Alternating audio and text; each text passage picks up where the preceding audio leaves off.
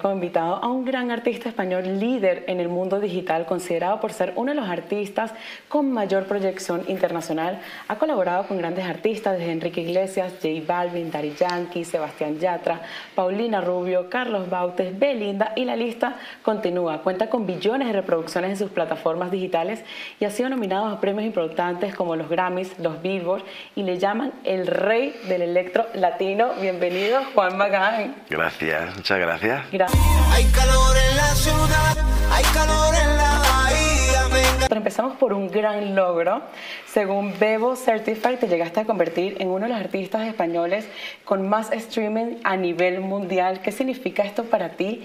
¿Y cómo te sientes tú que la gente se conecte tanto con tu música y disfrute tanto tu música? Hombre, se siente bien. Cuando, y más cuando esto sucedía en un momento en el que los españoles no, no, no lograban hacer ese tipo de cosas, no había una barrera psicológica realmente, porque no deja de ser psicológica, en el que los españoles todavía no nos habíamos integrado al movimiento latino global y parecía que los únicos pocos locos éramos dos o tres que habíamos aquí en España.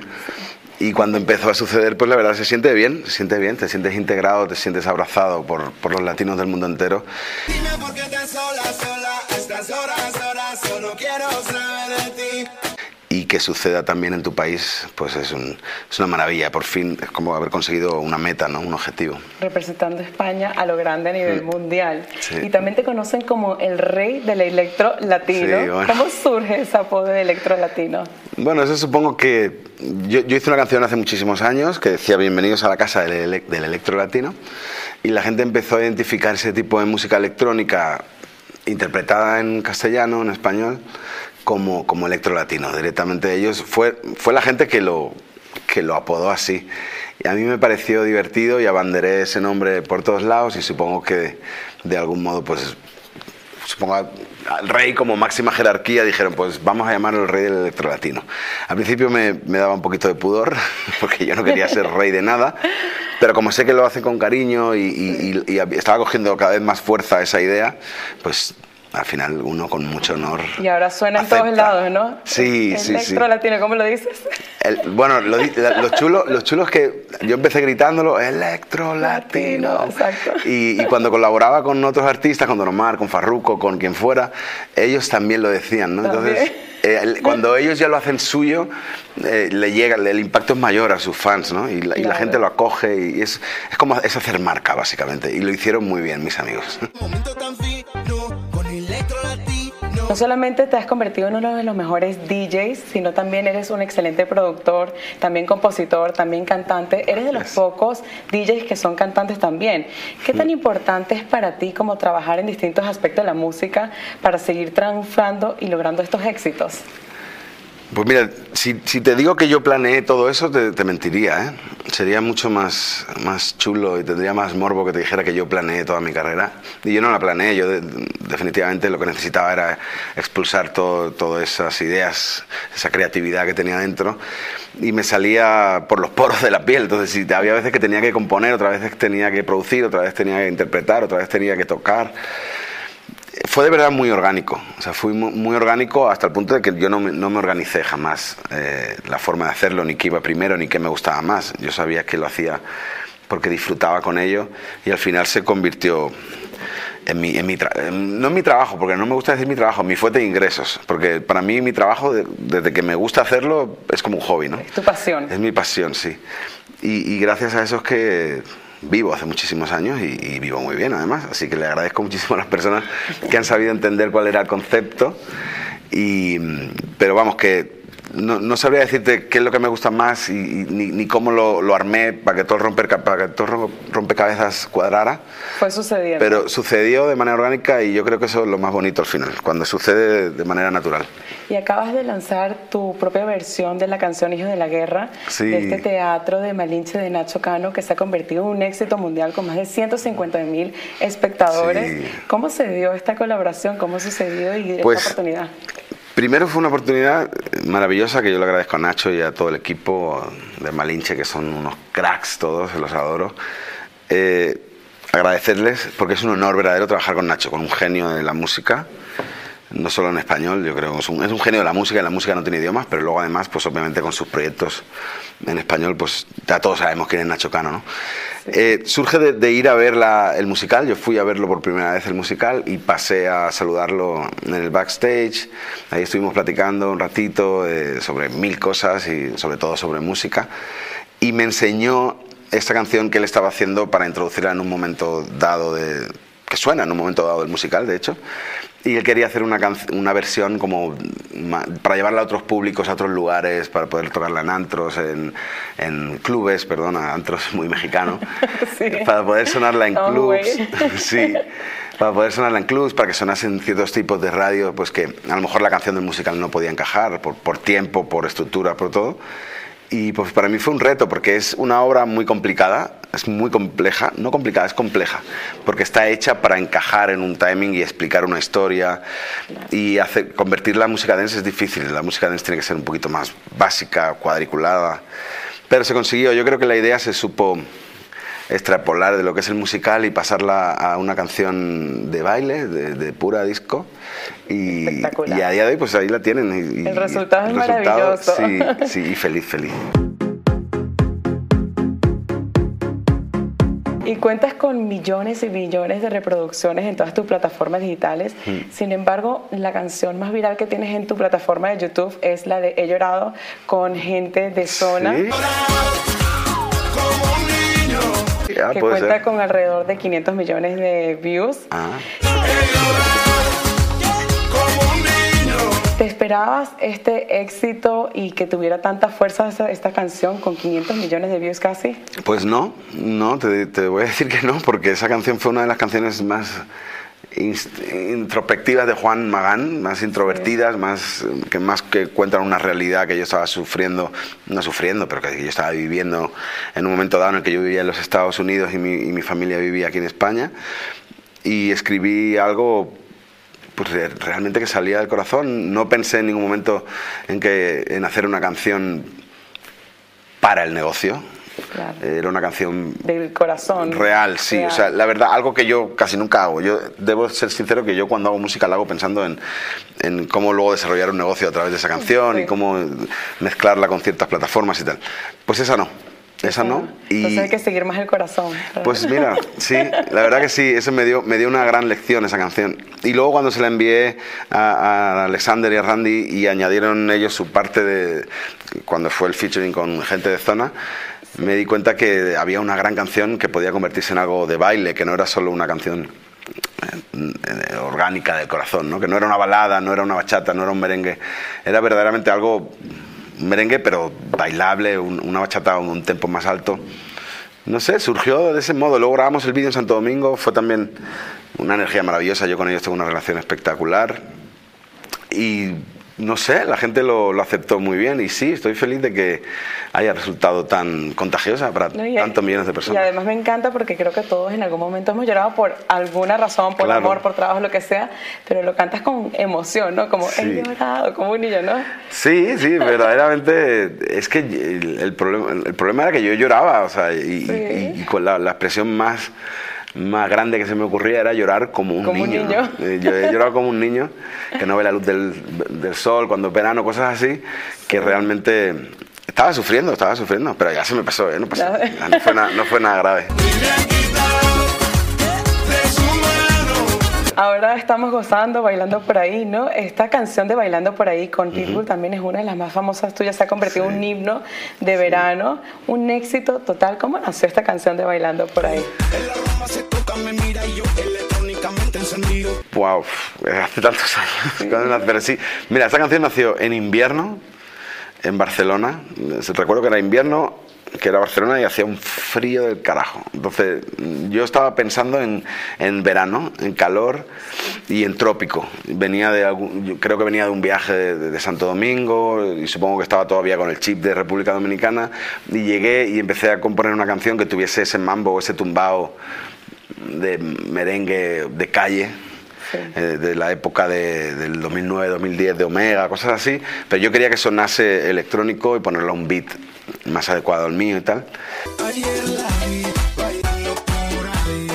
Y pues así, pensando, no, no, no, no escribí una letra pensando en nada que me había sucedido, simplemente pensaba en, explicar algo que, nos, pasa, nos pasa a todos y que nos, podíamos, nos pudiéramos sentir identificados, que es volver a ver a un amor que no veías hace tiempo y, y pues eh, decidí hacerlo nombrando la capital de España, pero pues en realidad se convirtió... La capital de todos. Sí, en realidad ha sido cantada por, por todo el mundo de habla hispana y es súper súper bonito. Una de las canciones que hablan, pues no hablan expresamente de Madrid, pero sí nombran a Madrid y es muy bonito que en todas partes del mundo lo, lo, lo canten, ¿no? Con sus todas partes mundo, gracias a tu música, has podido viajar y hacer conciertos en distintos lugares, ciudades, desde Miami, París, Dubai, Singapur, Milán, eh, Santo Domingo, en casi todos lados. ¿Qué significa poder vivir esta experiencia de hacer tu música y viajar por todos estos lados? ¿Y qué es lo que más te ha sorprendido de ir a todos estos conciertos y ver que tanta gente canta tu música? Bueno, lo más bonito es que te enriqueces, te enriqueces de, de la gente, de su cultura, de, de, todo lo bueno que, te puedas llevar de, cada país o de cada ciudad, incluyendo gastronomía. a nivel cultural, obviamente, es lo primero que te impacta, porque es lo primero que llegas a ver a las ciudades, las personas, eh, pero luego hay muchísimas otras cosas.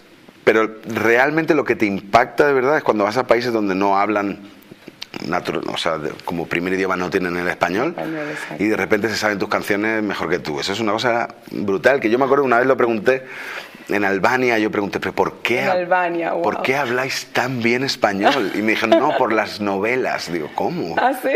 Y por las novelas, me dijeron, sí, sí, nosotros vemos muchas novelas mexicanas y venezolanas y escuchamos eh, el, acento y tratamos de, imitarlo y wow, wow. pero realmente un acento espectacular.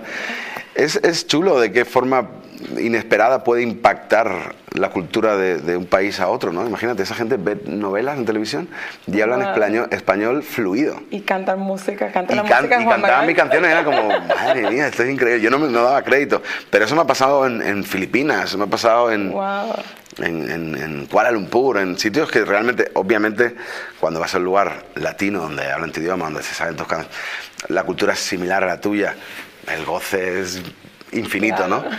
Si no te quisiera, ¿cómo cantar? Y has vendido más de 300 millones de sencillos. Tus canciones se han posicionado como los hits mundiales. Inclusive has tenido canciones que han estado en el puesto número uno de Spotify. ¿Qué elementos dirías que serían algunos claves para tener un hit mundial? Porque has tenido varios hits mundiales. Y le tiro una mirada Sí, pero a día de hoy no sabría decirte. Sí que había, existían elementos que tú podías conjugar de formas diversas para conseguir tener un hit. A día de hoy realmente es tan complicado. En la industria de la música ya no existe prácticamente nada orgánico, todo está financiado por mil por planes de marketing maravillosos que hay que tener detrás gente maravillosa que trabaja en eso, ¿no? Entonces, y, aún y así puede que no lo consigas. Claro. Te puede gastar toda la plata del mundo y, no, conseguirlo. Y de repente, un día alguien que no se ha gastado nada y sube cualquier chorrada a TikTok, ¡pum! se va a virar. Entonces, el que te diga que a día de hoy sabe cómo hacerlo, te está mintiendo realmente. Porque no si existiera, pues alguien tendría la clave. No, realmente está muy difícil a día de hoy eh, controlar el mercado porque el mercado está descontrolado. Pues en mi época era, en la época de esas canciones que estamos hablando, de bailando por ahí, de todas esas, pues sí todavía existía eh, un punto orgánico, ¿no? Eh, y todavía las plataformas no estaban 100% abiertas a cualquier tipo de contenido, se regulaba un poquito más, a día de hoy todo vale. Y, es difícil, entonces si, yo, si tú no estás dispuesto a, yo Juan Magán con 44 años no está dispuesto a hacer según qué videos eh, ridículos o que ofendan o, tal, pues, pues no lo conseguirás. Entonces, si estás dispuesto a todo, tienes más puntos de conseguirlo. O sea, mucho esfuerzo y Pero no, no, solo esfuerzo, es esfuerzo, es, estar dispuesto a, corromper tu propia ética, tu propia moral, o sea, y aún así puede que no lo consigas. Entonces, va a depender de ti si quieres tirar por tierra todos los valores que te inculcaron tus padres y, bueno, pues intentarlo. Y si no, pues eh, confiar en que un día tu arte va a ser va a ser eh, respetado por alguien y, y, te llegará el momento, ¿no? Es muy complicado, no hay una clave a día de hoy, de verdad. Yo no lo creo. Y has colaborado con grandes artistas desde Enrique Iglesias, J Balvin, Daddy Yankee, mm. Snoop Dogg, Pitbull, Paulina Rubio y muchos más. ¿Qué necesita Juan Magán a la hora de hacer una colaboración? ¿Qué tipo de requisitos? ¿Qué buscas? Algo que sume, que sume a la idea inicial. Si, si no suma a la idea inicial, pues no tiene aliciente, ¿no? Si tú haces una canción en castellano y sumas a alguien en inglés que le va a dar una notoriedad en su territorio, pues es maravilloso porque estás sumando eh, en la parte del negocio. Y si, por ejemplo, tú estás sumando uno que lo está haciendo en español, pero tiene una influencia cultural diferente a la tuya, estás sumando en lo cultural. Entonces, tiene que sumar de un modo o de otro, ya sea en números o en realización personal, tiene que sumar al proyecto. Y, yo tengo la suerte que con todas las personas que he querido colaborar y sumar, lo hemos hecho posible. O sea, no, verdaderamente pude haber sido un mercenario y trabajar con cualquiera y al precio que fuera. y gracias a Dios ya te digo, también porque corrían otros tiempos, no tuve que hacerlo y a día de hoy puedo con la cabeza alta decir que yo trabajé con, con todos los que ahí me gustaban y, y me dieron la oportunidad. ¿Falta alguno? Hombre, faltan, imagínate, yo soy un, loco de la música, wow, no, claro que faltan, faltan muchísimo, pues me encantaría trabajar con Juan Luis Guerra, con Luis Miguel, con Julio Iglesias, pero todo, todo leyendas, o sea, realmente estoy loco por trabajar con leyendas, o sea, porque me parece que esas leyendas todavía tienen mucho que entregar. Claro. Muchísimo. Al final todos aprendimos de ellos y, y, el tenerlos como leyendas estando vivos es como haberlos matado. Como cuando me dicen, Juan eres una leyenda. No, leyenda, ¿y qué? No me quedan años a mí. olvídate, no me maten. olvídate de eso hasta que no me, hasta que no me, no me maten. Pero quiero decir que es trabajar con ese tipo de personas son retos, aparte que me haría mucha ilusión, obviamente, porque soy muy fan de ellos. Claro. Pues son retos que creo que suman a, a la carrera de, de, todos. Mírame, no me mato, no. Y tu último disco, The King is Back, también fue un éxito total. Algunas de estas canciones también se posicionaron en el puesto número uno de Spotify mm. y a nivel mundial. ¿Cómo ha evolucionado la música de Juan Magán desde que sacaste tu primera canción hasta estas últimas canciones que has ido sacando? Bueno, evoluciona porque evolucionas como persona, entonces pues hay, hay partes sensibles de, de, tu, de tu persona, ¿no? Que, que, que, se ven impregnadas en las canciones, ¿no? Y hay cosas que más frívolas que antes hacías que ahora ya dejas de hacerlas, en detrimento muchas veces de tu carrera, porque cada vez, ya te digo, cada vez el mercado está más frívolo. Pues por el contrario, uno va creciendo y se va haciendo más sensato, más responsable y pierde, pierde esa espontaneidad, ¿no? Y, entonces eso cambia, tu forma de ser cambia y cambian tus canciones, pero de forma natural. En lo demás, mi música no ha cambiado, porque mi música sigue teniendo una clara raíz de baile, eh, es música electrónica mezclada con folclore latino, está cantada en español. Eso no ha cambiado, lo que sí que ha evolucionado, evolucionado pues es mi forma de hacerlo, porque soy una persona que ha crecido, ¿no? Y de todas las canciones que se han vuelto súper virales, desde Bailando por ahí, Verano Azul, Si no te quisiera, ¿cuál fue la primera canción que se volvió más viral de las que sacaste que dijiste, wow, estoy viendo este éxito, la más? Wow, no sabría decirte. yo creo que la primera, la que más viral se volvió primera fue Bailando por ahí y después le siguieron muchísimas más. Pero Bailando por ahí fue muy tuvo un impacto muy fuerte en España. Y, entonces la empezaron a tocar en Miami, no me preguntes por qué, en un programa de televisión decidieron que tenían que sonar esa canción y era, la tenían de, cortina todo el tiempo, al principio, al final, la ponían para hacer bromas. Por todos lados. Por todos lados, sí, sí, sí. Entonces se, regó, se regó por toda la Florida, de Florida para Nueva York, de Nueva York y, ya. Y, y, la canción fue, bueno, de hecho fue número uno Billboard en Estados Unidos y ya no pude no pudimos pararla. No que quisiera pararla pero quiero decir que ya nadie la pudo parar. Y después vino todo lo demás que quizás tuvieron más números más streams porque ya mi, mi carrera estaba más consolidada. Pero la realidad es que la que más viral se formó de, forma orgánica fue bailando por ahí. Todas las demás pues fue continuar continuar Llevas años en la industria de la música triunfando con grandes éxitos y grandes hits mundiales, pero hay pocas personas que pueden tener un hit y se desaparecen, sin embargo tú sigues teniendo hit tras hit. ¿Cuál es la clave para seguir triunfando y teniendo éxito en la industria de la música? ¿O qué, qué consejo le darías a todos estos jóvenes? Ya a día de hoy es muy difícil darles un consejo, muy complicado porque todo ha cambiado muchísimo. Pero a mí me ha funcionado tener, tener mucho contacto con la calle, saber lo que la gente está demandando. Que si tú tienes a un fan fiel que, que, apoya tu carrera, lo escuches, porque seguramente él te va a dar los ingredientes y las, los factores que él necesita para escuchar su próxima nueva canción, que estés muy pendiente de ellos, porque al final el público es el que hace el artista y si tú los olvidas, pues lo más seguro que tu carrera se vaya a pique, ¿no? Que estés pendiente de tu público, que les hagas mucho caso y que trates de ser tú, pero satisfaciendo las necesidades de tu público. Claro, y se vienen nuevas colaboraciones. Cuéntanos estas colaboraciones con sí. cuéntanos qué se viene. Sí, ahora viene una canción con Waina y con Fresh, con Fresh Kid Q, que es un amigo mío de Miami. Eh, pues una canción muy divertida, de baile, puro dance. Eh, a Guayna lo conocemos en otras facetas, en esta faceta va a estar muy divertida. Bueno, lo que hizo último con Lele es muy, es muy dance. Pero sí, antes de eso no, no lo había escuchado yo a Guayna haciendo eso y le enviamos la canción, de hecho, sin haber escuchado la canción con, oh, con su esposa. Así que, y, y, bien, la verdad que le viene como anillo al dedo. Una canción de baile, hicimos el videoclip hace poquito en, en Punta Cana y yo creo que a la gente le va a gustar. Y si no le va a gustar, estoy seguro que va a sumar a un repertorio de canciones que se van a quedar para siempre porque está hecha a conciencia para que así sea. Pero vienen más, vienen más canciones, no me acuerdo ahora, pero bueno, vamos a estrenar una con Mar Lucas, que es una nena encantadora que está manejando su, su, su contenido en las redes de una manera brutal. Eh, ella tiene unas ganas de hacer esto locas, tiene la edad, tiene la belleza, lo tiene todo, la tía le va a ir, le va a ir brutal y para mí es un placer por haber contribuido con un granito de arena en una de sus primeras canciones, junto a Cali el Dandy, por cierto, que también estaré ellos. Vamos a repetir después de muchísimos años. Bien, vienen, vienen muchas cosas, la verdad que no paro, mi cabeza siempre está en mil historias. En mil historias, como comentamos al principio, eres excelente DJ, productor, cantante, pero para convertirte en uno de los mejores tienes que también como prepararte, ¿no?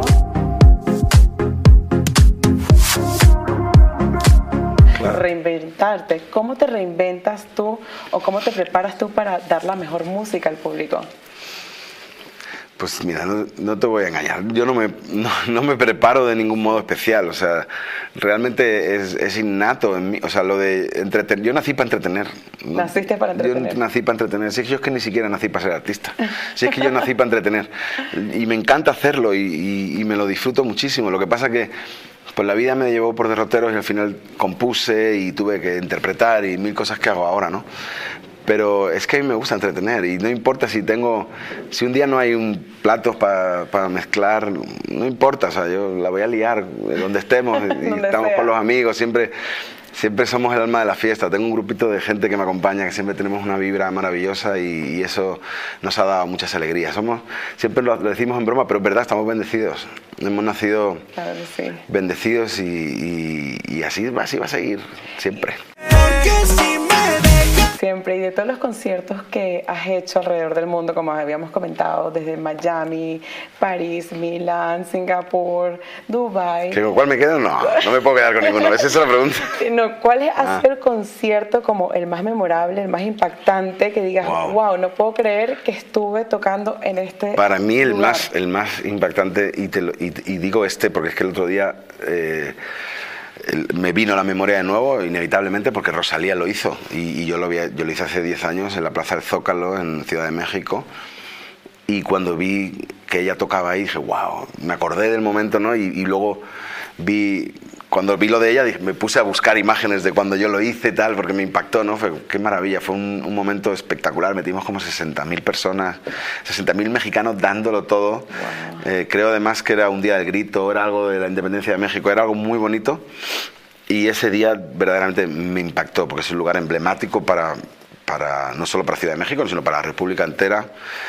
Y estar tocando en esa plaza fue algo maravilloso han habido mil lugares, ¿eh? O sea, te puedo dar muchísimo. Eso fue mágico. Pero es verdad que aquel día me impactó mucho, porque primero cuando que te dejen entrar en México es complicado. Esa gente tiene una cultura musical muy grande, muy amplia y muchos años de trayectoria, una historia de compositores y de intérpretes maravillosa, ¿no?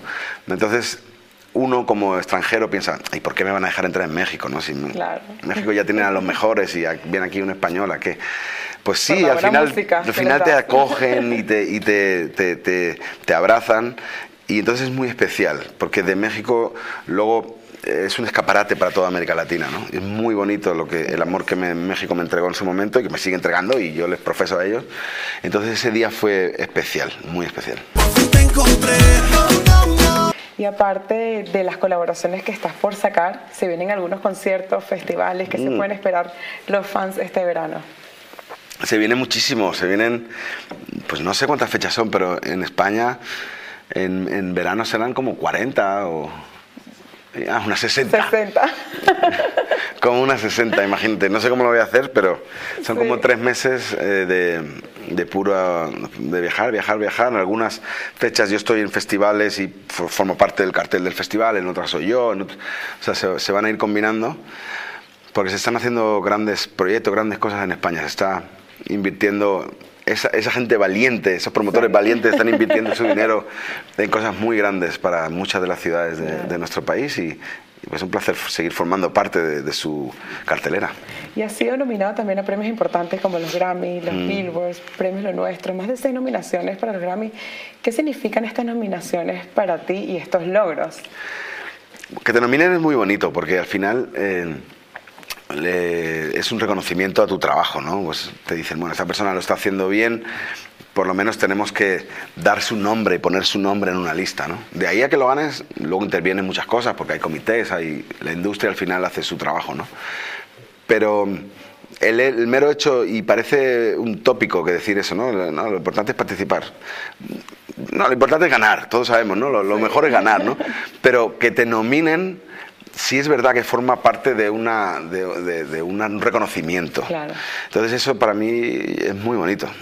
Entonces, que lo ganes luego o no, pues formará parte de tu lobby en la industria, de cómo hayas hecho tus relaciones y cómo hayas jugado tus cartas. Entonces, a mí que me lo reconozcan me parece que, que es darte una palmadita en la espalda y que te digan sigue haciéndolo porque lo haces bien y a la gente le gusta. Y si pudieras volver al pasado, al inicio, cuando apenas estabas comenzando, soñando mm. con la música, ¿qué consejo te darías a ti mismo sabiendo todo lo que has logrado hoy en día porque has conseguido oh. muchos éxitos y grandes logros? Bueno, quizás me diría que me organizara, que buscara un equipo de trabajo fiel como el que ya tuve, pero organizado el problema, mi problema alrededor de mi persona siempre gira en torno a la organización. Yo soy un tipo muy desorganizado, muy ordenado, pero muy desorganizado. Pero sale bien dentro de todo. La sí, sí, no, estamos, ya te digo, porque estamos besados por un santo. cuando yo digo que estamos bendecidos, que estamos bendecidos. Así es. Porque de verdad que soy un tipo muy desorganizado. Si yo me hubiera organizado y hubiese hecho un plan de trabajo, muchísimas otras cosas hubieran surgido, hubieran nacido que dices, ¿te puedes quejar a día de hoy? No, no me, quejo, pero pues ¿por qué no más? Más siempre es chulo, es un reto, ¿no? Pues sí, me hubiera pedido a mí mismo que me organizara, que fuera una persona organizada.